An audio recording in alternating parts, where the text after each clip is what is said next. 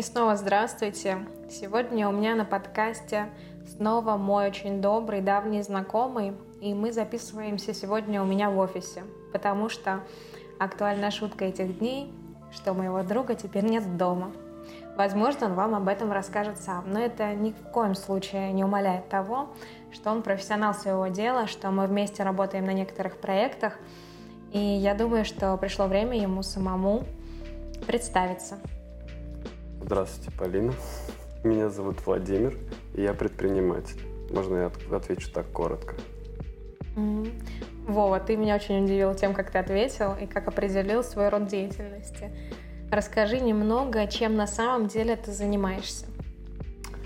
А, тут нужно найти пойти с конца, наверное, точнее сначала, и искать о том, что я закончил вуз творческий, а, где учился на рекламу и связь с общественностью, что впоследствии подстегнуло меня заниматься а, бизнесом в сфере диджитала, то есть в сфере творчества такого некого интеллектуальной собственности и так далее. И я занимаюсь по большей части диджитал-проектами, связанными с рекламой, пиаром и прочим.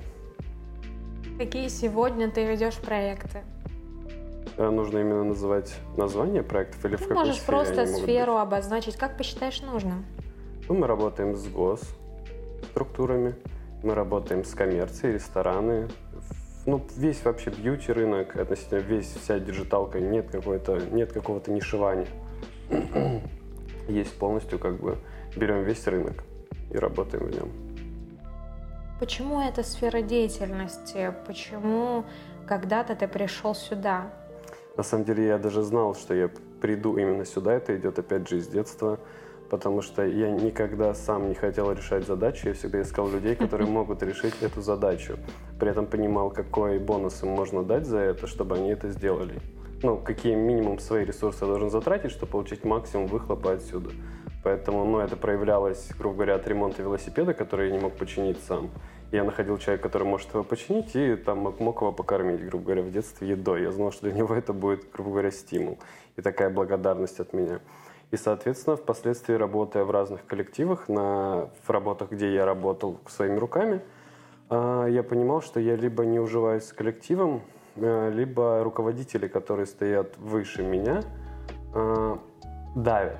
И вот это давление на мне всегда сказывалось. Почему они думают, что они умнее меня, и говорят, что мне нужно сделать. Но чувство большого эго такого а, меня разрывало, и поэтому я всегда оттуда уходил. И в один такой переломный момент в жизни я понял, что надо сжигать все мосты, и их сжег, и впоследствии, а, находясь без штанов, грубо говоря, без ничего, я продолжал ждать, пока что-то, грубо говоря, придет в мою жизнь. И оно пришло то, чего я хотел. И это как раз-таки было вот связано с предпринимательством. Можно ли эту сферу твоей деятельности в какой-то мере назвать спекуляцией? Частично, да, можно назвать. Но смотря что мы поднимаем под слово спекуляция. Ну, ты ответил «да». Но, Воспринял термин как? А, в, в моем мире, да. А, частично это можно назвать спекуляцией. Не знаю, как дальше раскрыть это, если ты просто термин спекуляции раскроешь, как ты его понимаешь. Тогда мы сможем найти точку. Для меня все-таки спекуляция, она пришла из советских фильмов, когда где-то ты купил подешевле, где-то ты продал подороже. И по факту то же самое, только а, у тебя ресурсы, продукт другой. У тебя все-таки люди и их навыки. Ты купил этот навык, взял где-то за бесценок, но усилил его своими какими-то не знаю, впечатлениями, какими-то доработками и уже продал подороже. Ну, собственно, примерно так, только здесь добавляется к бэкграунду специалиста не только мой опыт, грубо говоря, а создается некий такой тим, команда, которая усиливает этого персонажа. То есть в рамках команды э, мы создаем условия, чтобы эти люди со своими идеями продвигали свои идеи, а не те идеи, которые я кому-то навязываю, или когда ты приходишь работать в большую компанию, тебе ее навязывают. Здесь у тебя есть какая-то сумасшедшая идея, которую ты хочешь реализовать. И тут появляется проект, в рамках которого ты можешь реализовать эту сумасшедшую идею. Просто делай ее и все. А мы будем тебе в этом помогать. В этом есть отличие. Ну, звучит, конечно, немного грубовато, потому что если сильно не вдумываться, не знать тебя, то я бы подумала, что ты грубо говоря, пользуешься другими людьми, их возможностями, их где-то сейчас а, конкретными ситуациями, для того, чтобы просто нажиться на этом финансово. Да, ты делишься с ними, но по факту это твоя игра. А, так и есть. Я даже спорить не буду и как-то обосновывать что-то обратное, э, потому что все действительно так. Я прихожу к человеку, у него есть потребность в работе, и у меня есть эта работа. Я прихожу, даю ему эту работу. Но если говорить о рентабельности бизнеса и о жадности в вопросе этого, то месяц месяцу рознь, потому что я просто понимаю, к чему ты ведешь. Грубо говоря, mm-hmm. дают большой кусок хлеба, а я забираю большую булку себе, а кусочки отщипываю, даю этим людям. Это не совсем так, потому что, судя по статистике, аналитики, рентабельность бизнеса до 30%. То есть 70% забирает производство, те люди, которые над этим работают. Это максимум 30%. Да, бывает, когда IT-проекты, большие проекты, там рентабельность может доходить до 50%. Но это дело в том, что мы обладаем ресурсом, который мы закупаем дешево, и мы его нашли, то есть рабочие руки и большую команду. Мы ее закупаем, грубо говоря, там, за 1000 рублей час, продаем ее за 2500 среднерыночный час. Но это же наш бенефит. Мы нашли этих людей, как бы мы этим и пользуемся, и там люди довольны, потому что им вообще такого бы никто не предложил. Но у тебя были случаи уже сегодня, когда либо твой сотрудник перерастал все эти обстоятельства и выходил сам на рынок, оставляя тебя позади, либо когда он э, перепрыгивал через твою голову, когда набрался достаточным количеством опыта и уходил к заказчикам работать напрямую, нежели э, используя тебя как фильтр?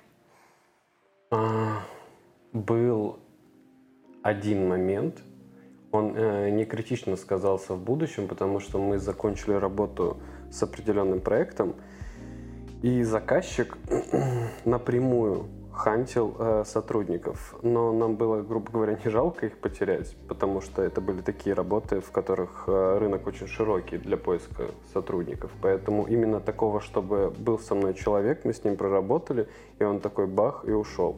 Нет, такого не было, хотя были если можно назвать это подставы, они происходили, и происходили так, что ты знаешь человека достаточно давно и работаешь с ним давно, а потом в определенный момент он просто пропадает. Все, пропал, и его нет. И ты пытаешься его искать, находишь, и тебе говорят кучу претензий, э, необоснованных в плане того, что ты же договорился, ты же принял как бы эти условия игры, в которую ты играешь с этим заказчиком, а потом ты почему-то переобуваешься. Ну, переобуваешься потому, что ты находишь жилку, где ты зарабатываешь больше при меньших, грубо говоря, усилиях своих. Потому что когда мы работаем с людьми, мы все-таки от них что-то требуем, хотим получить. И ты тоже это знаешь.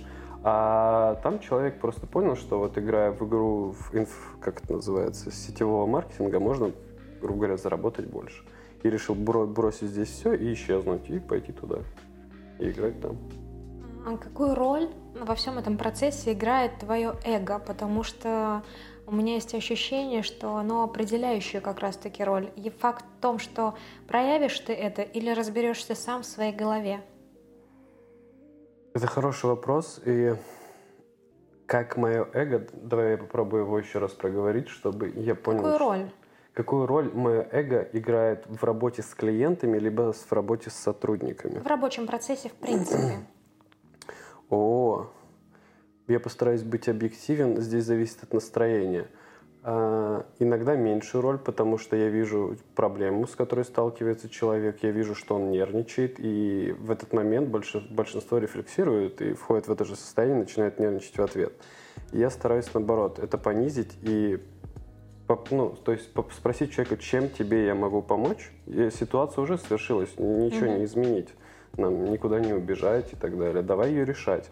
И здесь я стараюсь стать на его сторону и быть его другом, чтобы ему помочь, но не потопить его. Даже когда они, грубо говоря, косячат, а, форма моей ругани даже не звучит как ругань. Я пытаюсь понять, почему, и сказать, ну, давайте это в дальнейшем делать. Конечно, когда человек повторяет это из раза в раз, тогда уже Просто нужно либо прощаться с человеком, потому что он не понимает. Но есть и люди, с которыми происходит понебратство, и ты как бы тянешь эту лямку до конца уже.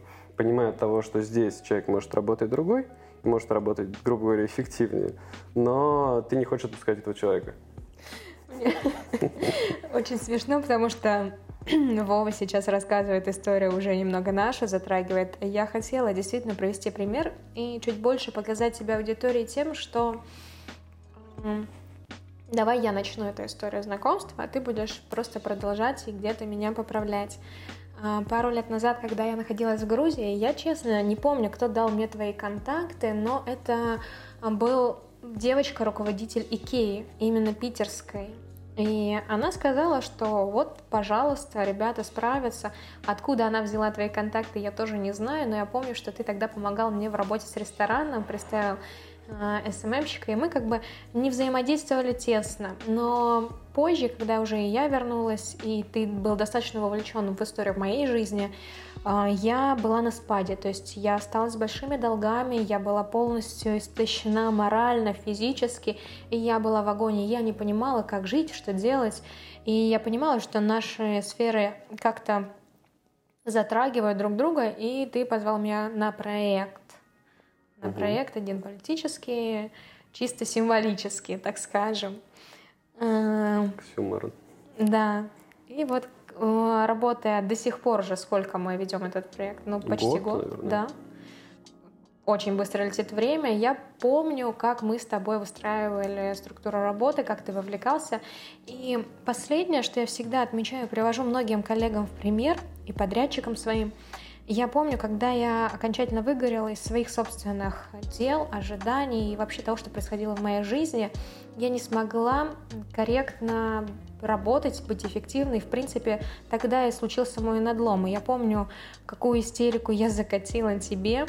И очень помню, что я ехала вечером в такси, и ты написал мне большое сообщение, и написал его уже не с позиции руководителя, не с позиции друга. Это было что-то нейтральное, и это действительно подтверждает твои слова о том, что ты пытаешься понять, почему это не работает, почему у человека сегодня так.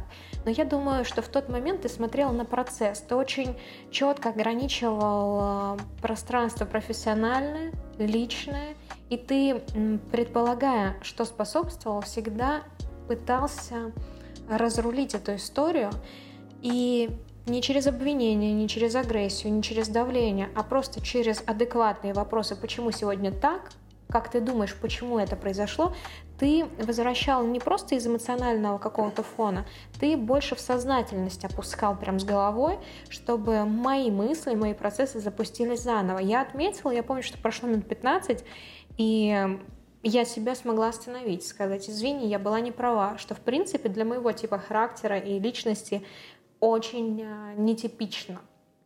И потому я спрашиваю, как ты справляешься с такими ситуациями и насколько для тебя они естественно, постоянные, вообще как ты их характеризуешь, как часто они проявляются?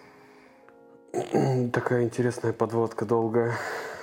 Я пытаюсь сейчас это проанализировать очень быстро, чтобы найти ответ на этот вопрос, и он у меня, в принципе, уже рождается в голове. Смотри, это все произросло во мне, скорее всего, из детства потому что я всегда находился в большом э, скоплении людей, которые меня окружали, грубо говоря, в компаниях. И ну, я вырос в другой ментальности, где нужно было фильтровать свои эмоции, где нужно было фильтровать свои слова. И поэтому, когда я вижу а, эмоциональный посыл в свою сторону, первое, что я делаю, это рефлексия, которая из меня выходит. Она тоже негативная. Но со временем я просто научился контролировать все свои эмоции. Я вот недавно видел даже интервью Пашу, и он говорил, это же так круто, самообладание, когда ты можешь полностью все контролировать в своей голове. И мне всегда нужно все контролировать. И, собственно, за счет времени того, которое, грубо говоря, там, с детства я проходил до сегодняшнего дня, я научился контролировать свои эмоции по отношению к другим людям. Плюс я понимаю, что если бы я был на месте того человека, и со мной бы так себя вели, ну, то есть меня ну, принижали, назовем это так, агрессировали в мою сторону, мне бы это не понравилось, я бы не стал эффективнее работать, потому что чувство страха и чувство агрессии, оно всегда тебя тянет вниз, а не наверх. А мне же нужно, чтобы они шли вверх, и тогда они будут больше приносить профита всем, и клиенту, и мне. Соответственно, здесь даже ту ситуацию, которую ты описываешь, когда ты ехала в такси, а я сидел на кухне тогда дома, я, я вспомнил за ноутбуком, я не стал сразу отвечать. Да. Я прочитал, и мне потребовалось время, чтобы... У меня несколько было вариантов развития событий в голове, диалогов, и я несколько себе их проговаривал и выбрал наиболее оптимальный, который подходит здесь. То есть убрать э, эмоции свои, потому что они здесь ни к чему, мне никому не, нечего доказывать, произошла такая ситуация, как мы ее будем решать, все. И здесь первые 15 минут просто у тебя уходит эта эмоция, негатив какой-то, да, ярость. И все, дальше твой ум трест, разговариваешь адекватно, принимаешь ситуацию такой, какая она есть, и пытаешься ее разруливать. Это тут эго как раз-таки, если мы отсылку делаем к тому, что спрашивала, уходит на второй план. Потому что, потеряя сотрудника, мне придется искать нового человека. Это опять время и так далее. Ну, это для меня невыгодно с точки зрения ресурсов. Это, возможно, звучит эгоистично, но это действительно так. Потому что ну, мне проще этого научить или с этим договориться, потому что он уже давно есть со мной, чем искать кого-то нового. Мне кажется, это разговор подводит к тому, что хочется сказать, что твоя жизнь, она как шахматная партия. Ты задумываешься и стратегируешь на много шагов вперед. Ты стараешься видеть в масштабе, при этом уделяя внимание каждому определенному ходу событий. И тут у меня такое предложение. У меня есть два вопроса, которые я хочу задать тебе, но предлагаю тебе выбрать только один, на который ты сейчас ответишь. Первый вопрос. Кто сформировал тебя таким, какой ты есть сегодня? А второй вопрос. Мы много говорим сейчас о контроле и какую роль он важную занимает именно в твоей жизни, профессиональной, я думаю, что и личной. И тогда такой вопрос второй будет. Сколько живет контроль? Выбери один из них и ответь на то, что тебе ближе, интереснее. По факту для меня эти оба вопроса и близкие, и интересные. Но про, если говорить про контроль, у меня нет четкого ответа на это, я не считаю. Один. Ты выбираешь вопрос первый, про контроль? Первый, первый. Кто первый? меня сделал таким? Давай. А, ну, во-первых, я сделал себя сам и пришел к этому сам.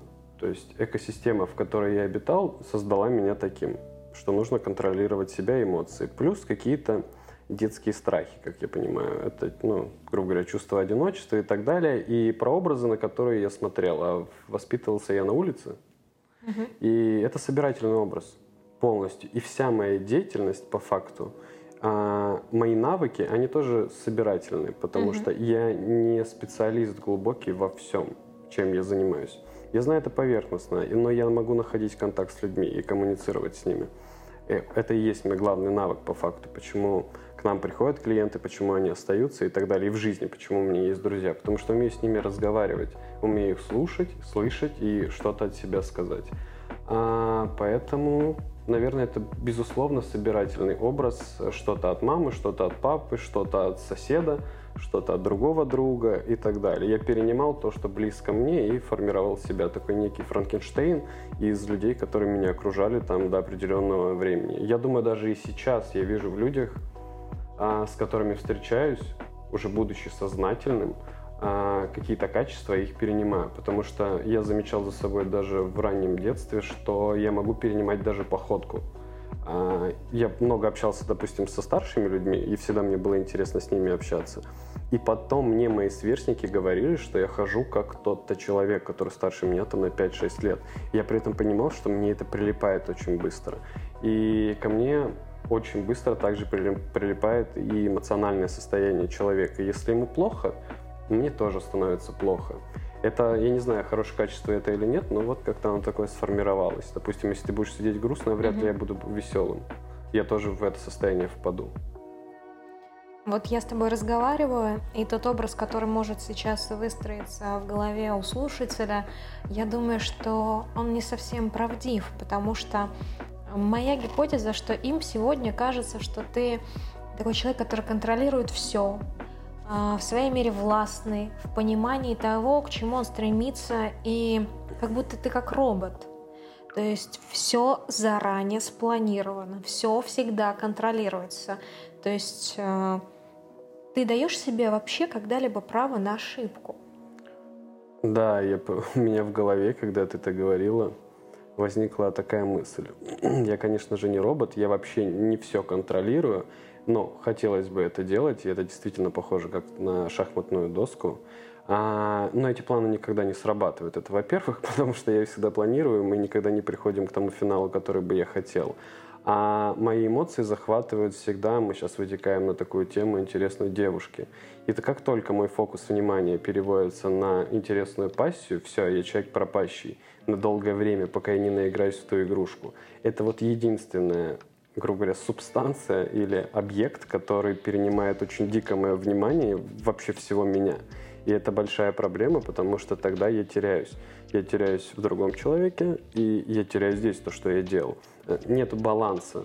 Вот этот баланс как-то перенимает. Это вот какие-то такие детские проблемы в поисках человека рядом, чтобы либо им подпитаться, либо просто, чтобы он был рядом. Э, и это губит многое.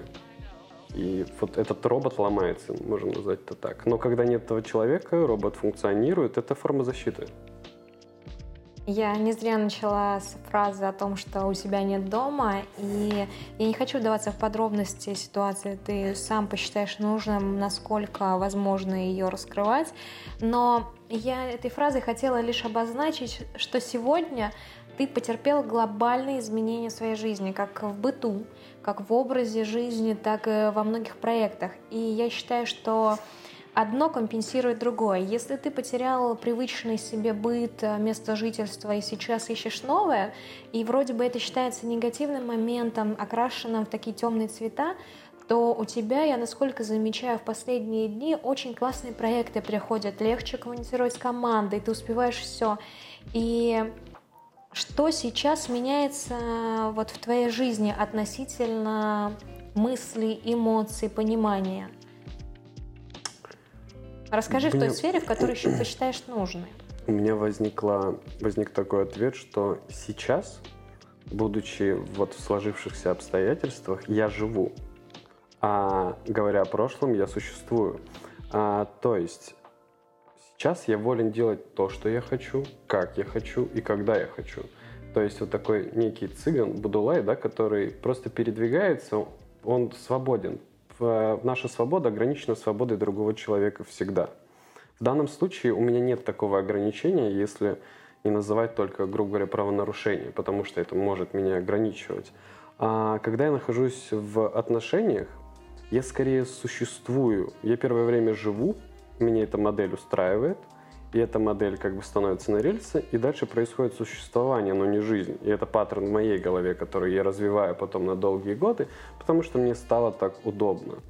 А, и я могу как-то, грубо говоря, что-то делать. Даже сейчас откачу назад, я ничего не делаю потом, потому что а, пытаюсь сформулировать это правильно – а, приходишь, допустим, ты куда-то uh-huh. в Икею, садишься на диван и понимаешь, что тебе там удобно. И вот на этом диване я и буду сидеть, потому что мне там удобно. У меня есть еще большое такое плохое качество лень.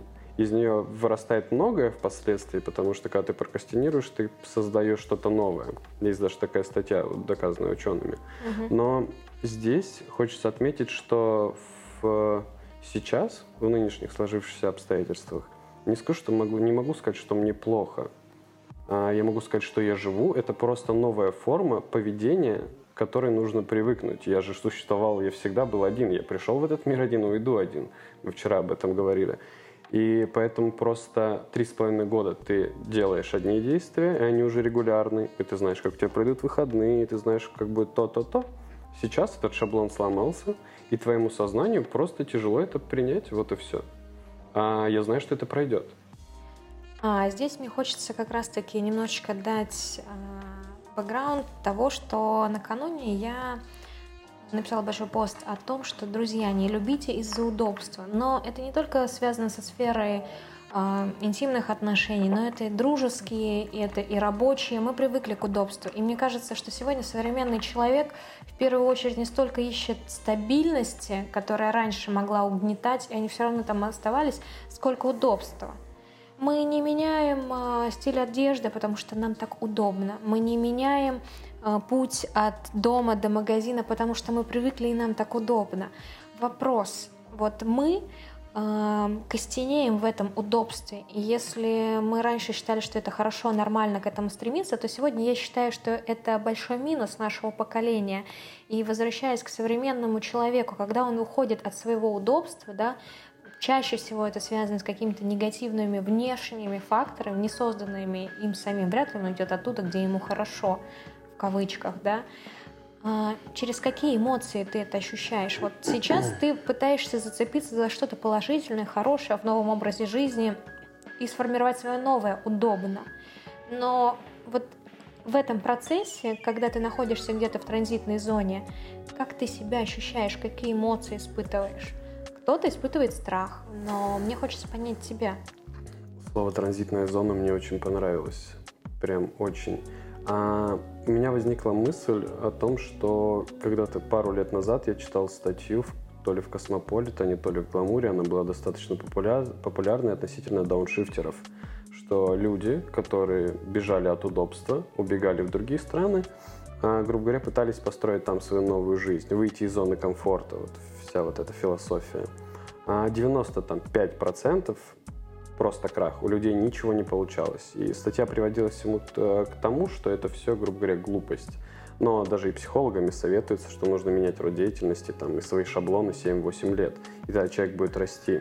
Относительно того, что я испытываю сейчас, это полная осознанность. Все, что происходит, я полностью осознаю. Просто я, как и до этого, так и сейчас, создаю для этого шлейф. То есть я должен насладиться, ну, если чтобы это глупо не звучало, болью, которая есть.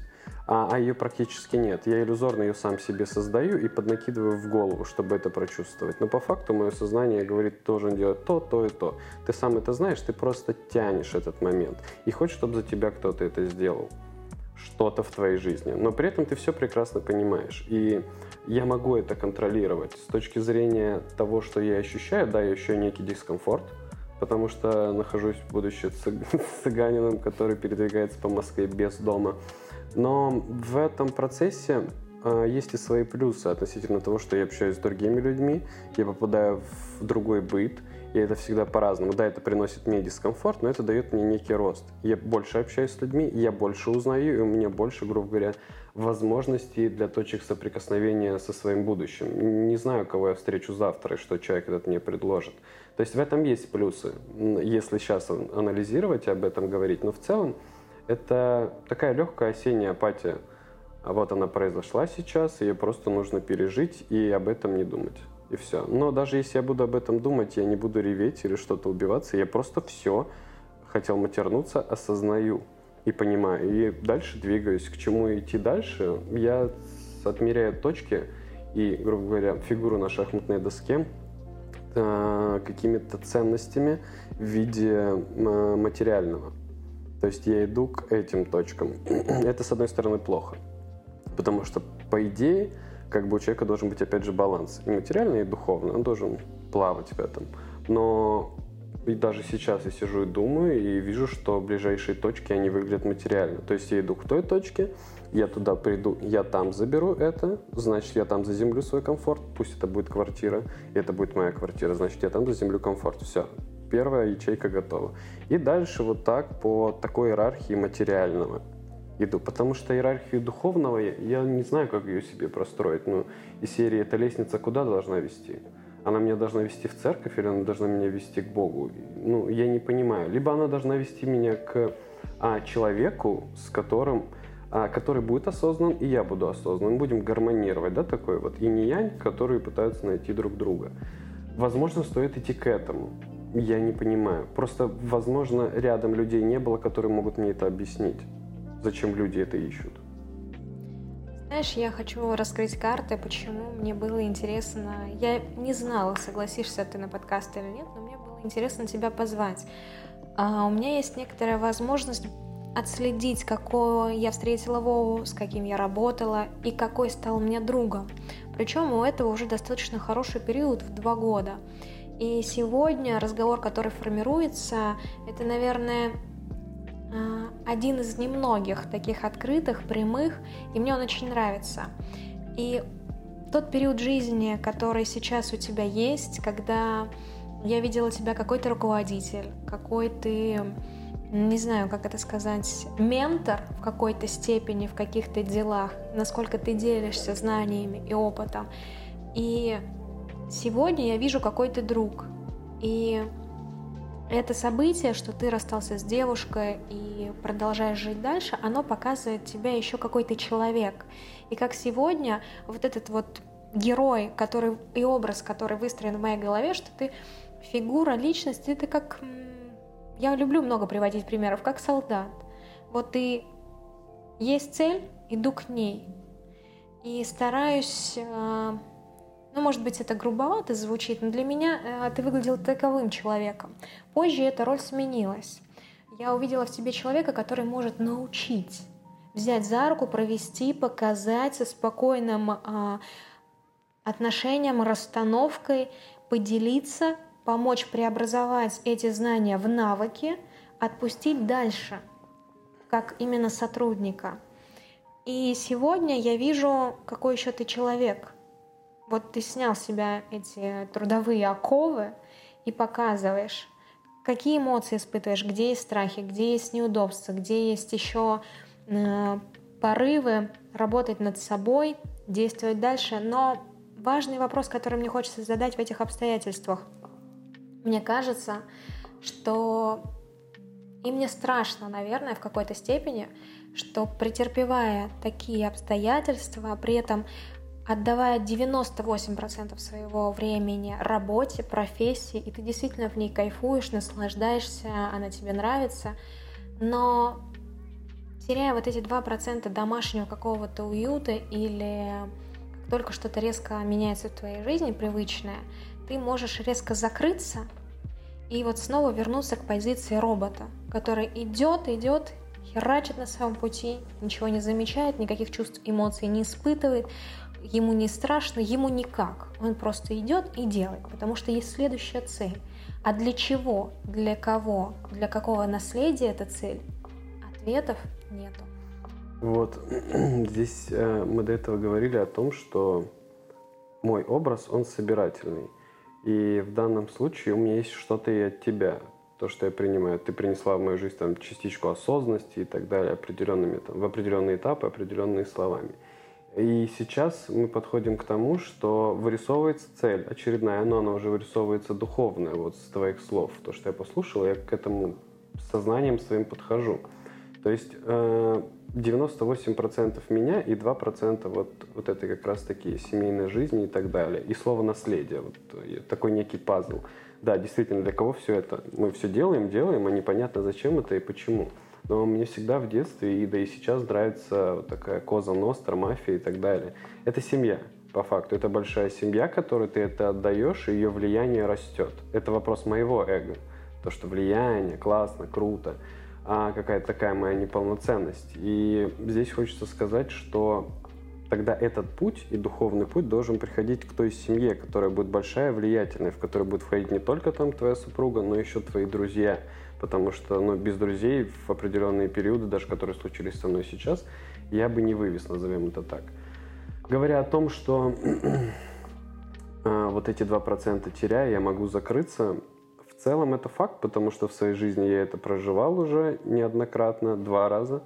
И мне даже предупреждали, работая, постоянно находясь в этом процессе, во-первых, в этот процесс ничего нового не придет, потому что из него нужно выходить, и тогда ты сможешь увидеть бизнес по-другому и по-новому, и в него придет новое.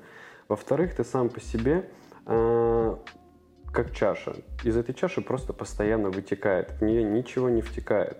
А, и вот 98% работы это как раз-таки вытекает. А нужно, чтобы откуда-то еще эта энергия приходила. И действительно так, если представить себе пружинку, которую просто ну, сильно растягиваешь, и она порвется, она лопнет просто. И так когда-то произошло. И это я уже сводил, это просто долгая история, выводил это все к тому, что пространство само тебя выкидывает. Оно тебе говорит, что ты сделал упор сюда, ты опять потерял баланс, и ты порвался. Но порвался не ты сам, а порвалось все, что тебя окружало. А ты опускаешься на дно. И вот опустившись до этого самого дна, недавно даже была встреча, э, с, где ты нас ожидала, женщина, тоже бизнесмен, сказала, что мужчины погружаются намного глубже в проблемах, чем женщины. То есть они прямо опускаются до самого дна. Имелось в виду то, что они там пьют, уходят в депрессии долгие и не могут этого принять. А в своей жизни я это проходил, не хочу к этому возвращаться. Но это дно создано для того, чтобы ты упал на него, но ты на нем не лежал. а ты просто от него оттолкнулся. Тебе нужна точка опоры в этот момент. Опуститься, прыгнуть и полететь дальше. И так произошло. Сейчас я не чувствую этого дна и туда даже не опускаюсь глубоко. Это, грубо говоря, я нырнул куда-то с вышки, и вот два метра под водой плаваю и выныриваю обратно. То есть я понимаю, что я гребу наверх посредством того, того, того, того. Да, на пути встречаются люди, которые помогают мне гребсти туда вверх. Это, мой, грубо говоря, мой такой спасательный жилет, круг, который меня туда тащит, либо вакуум, воздух, который меня поднимает. И относительно позиции робота, ты понимаешь, эта работа, я не могу назвать ее работой. Ну, это быт. Ты, когда ты в детстве делаешь это, и делаешь это сейчас, и не считаешь это работой, мне в детстве никто не говорил о том, что если я приду к мальчику и скажу, типа, почини мне велосипед, я тебе дам конфетку, это называется работой. Нет, это я так живу. Ну, грубо говоря, это не то, что мой стиль жизни. Я вот так проявляю, я, я так взаимодействую с другими людьми и решаю свои задачи посредством ресурсов у людей, которые своими руками могут делать что-то и за это получать вознаграждение. Такой э, некий хедхантер ходячий. Я прихожу, сделаешь, сделаешь, на, получи это, вот сделай мне это. И когда в детстве в твоем паттерне закладывается такая модель взаимоотношений с окружающим миром, во взрослом мире я не считаю это работой. Ну, я просто так живу, я делаю... Ну, это мое кредо, я вот просто на этом зарабатываю деньги. По факту, какое-то свое умение, я просто на нем, как это сказать, монетизирую его.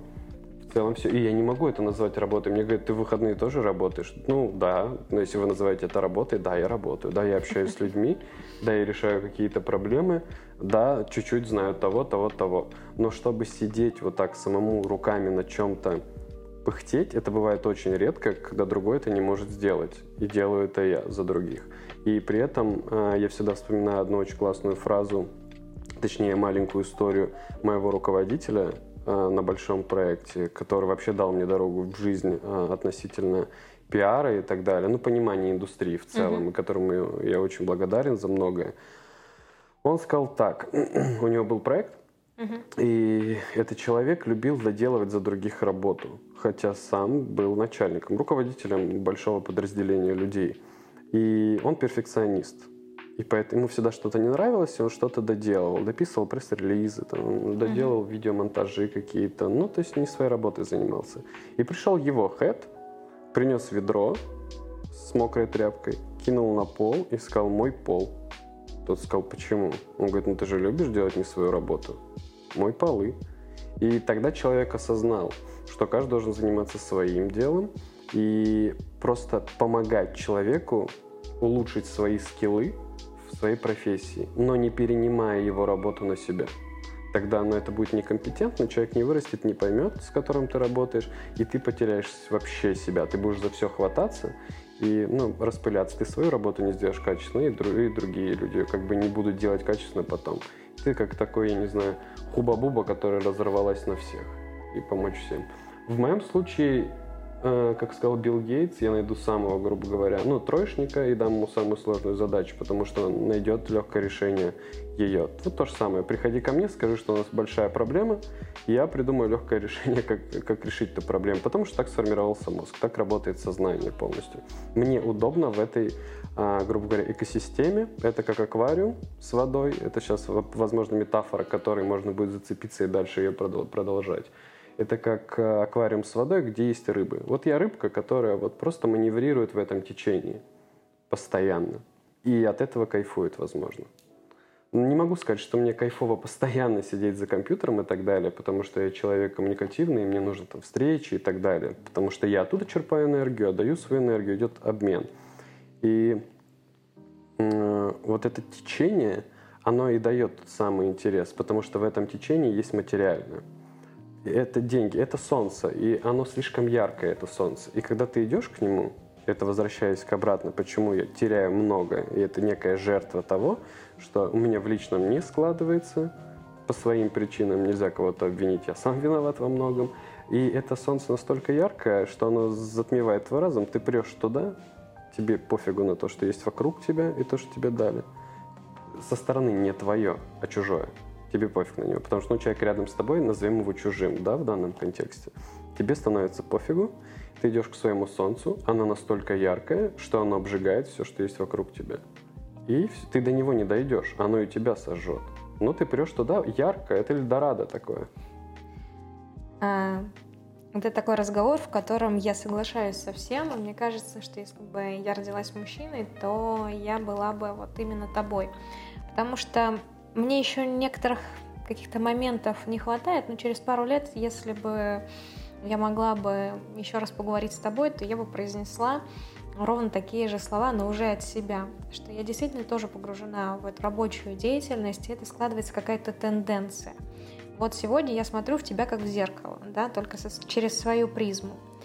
И мне понравился этот разговор, потому что ты рассказываешь очень честно не только про работу и про деятельность, которой ты занимаешься, но вклиниваешь туда свои собственные принципы понимания этого мира, и при этом очень открыто можешь говорить про ощущения и эмоции, которые наполняют это все. И в моем подкасте есть такая некоторая особенность. Особенность в том, что с каждым гостем мы всегда пьем какой-то новый напиток. И за несколько уже почти 10 героев, да, ты предпоследний герой этого сезона, ни разу не повторялся напиток. В данном случае я сделаю маленький рассказ о том, что мы должны были записываться чуть раньше, и мы пили бы кофе с круассанами, но сейчас передо мной стоит эта дурацкая бутылка липецкого бювета, которая несколько раз а, открывалась и закрывалась. Поэтому я сейчас рассказываю слушателям, что это были за звуки, да прямо сейчас. А с водой а, связаны другие обстоятельства. Последний проект, который делает Вова, и который я просто наблюдала, он тоже связан с питьевой водой, с ребрендингом компании. И у меня опять-таки есть история с питьевой водой, потому что дважды за свою профессию я создавала бренды, выводила их на рынок, но в каждый раз в разной роли. Вот третий раз опять этот липецкий бювет. А, мне очень понравилась эта беседа. И в конце разговора у меня есть всегда маленький подарок. Но он очень ценный для меня, и поэтому я дарю тебе время. Столько, сколько тебе необходимо. Ты можешь делать и говорить все, что ты считаешь нужным. Пожалуйста. Это классно. Время — это самый дорогой ресурс, который у нас есть. И я почему-то, я так как человек-визуал, Сейчас будет просто поток мыслей, которые приходят в мою голову, не структурированный, не вводящий, возможно, никуда и не дающий людям ничего. Но я подумал об «Интерстелларе». И нахожу в этом фильме отсылки к тому, о чем мы говорили. «Интерстеллар» — это фильм, грубо говоря, про людей, про человечество, в котором э, настолько переплетены судьбы людей, отца и дочки. И вот в тот вопрос, которым мы задавались, 2% гармонии, да, поиска себя, вот именно в духовном, той лестнице, которой у меня нет. Но смотря тот фильм, я человек сентиментальный достаточно, меня прям разрывало. И там нет никаких слезных моментов, а меня прям пробивало. А, и от одиночества, которое он испытывает, и от осознания героя Мэтью МcCонахи, что он молодой, а его дочка уже стареет. И вот этой без какой-то неосязаемой, безграничной связи между отцом и дочкой. И мне от этого тепло. И здесь как раз-таки я заходил в этот подкаст с вопросом, и на него есть ответ, что да, я, мне необходима та семья, куда я буду приходить, и где будет вот эта неосязаемая взаимосвязь с людьми душевно. И это будет тебя подпитывать потом в дальнейшем, и ты можешь идти, как бы покорять там новые горы и так далее, и так далее, и так далее. А, и на этом, наверное, ну, мне больше нечего сказать. Я ответил на свой вопрос, хоть бы это как эгоистично это не звучало, но даже в этом подкасте можно задать вопрос и найти на него ответ с помощью грамотного интервьюера. Вот так. Спасибо тебе. Я, наоборот, очень рада, что у тебя был вопрос, и ты нашел ответ, и это и второй, так сказать, а, приятный момент, который образовался. Спасибо вам большое, что вы дослушали. Наш герой был удивительным, и мне сегодня понравился особенно. Ну что ж, прощайте на сегодня.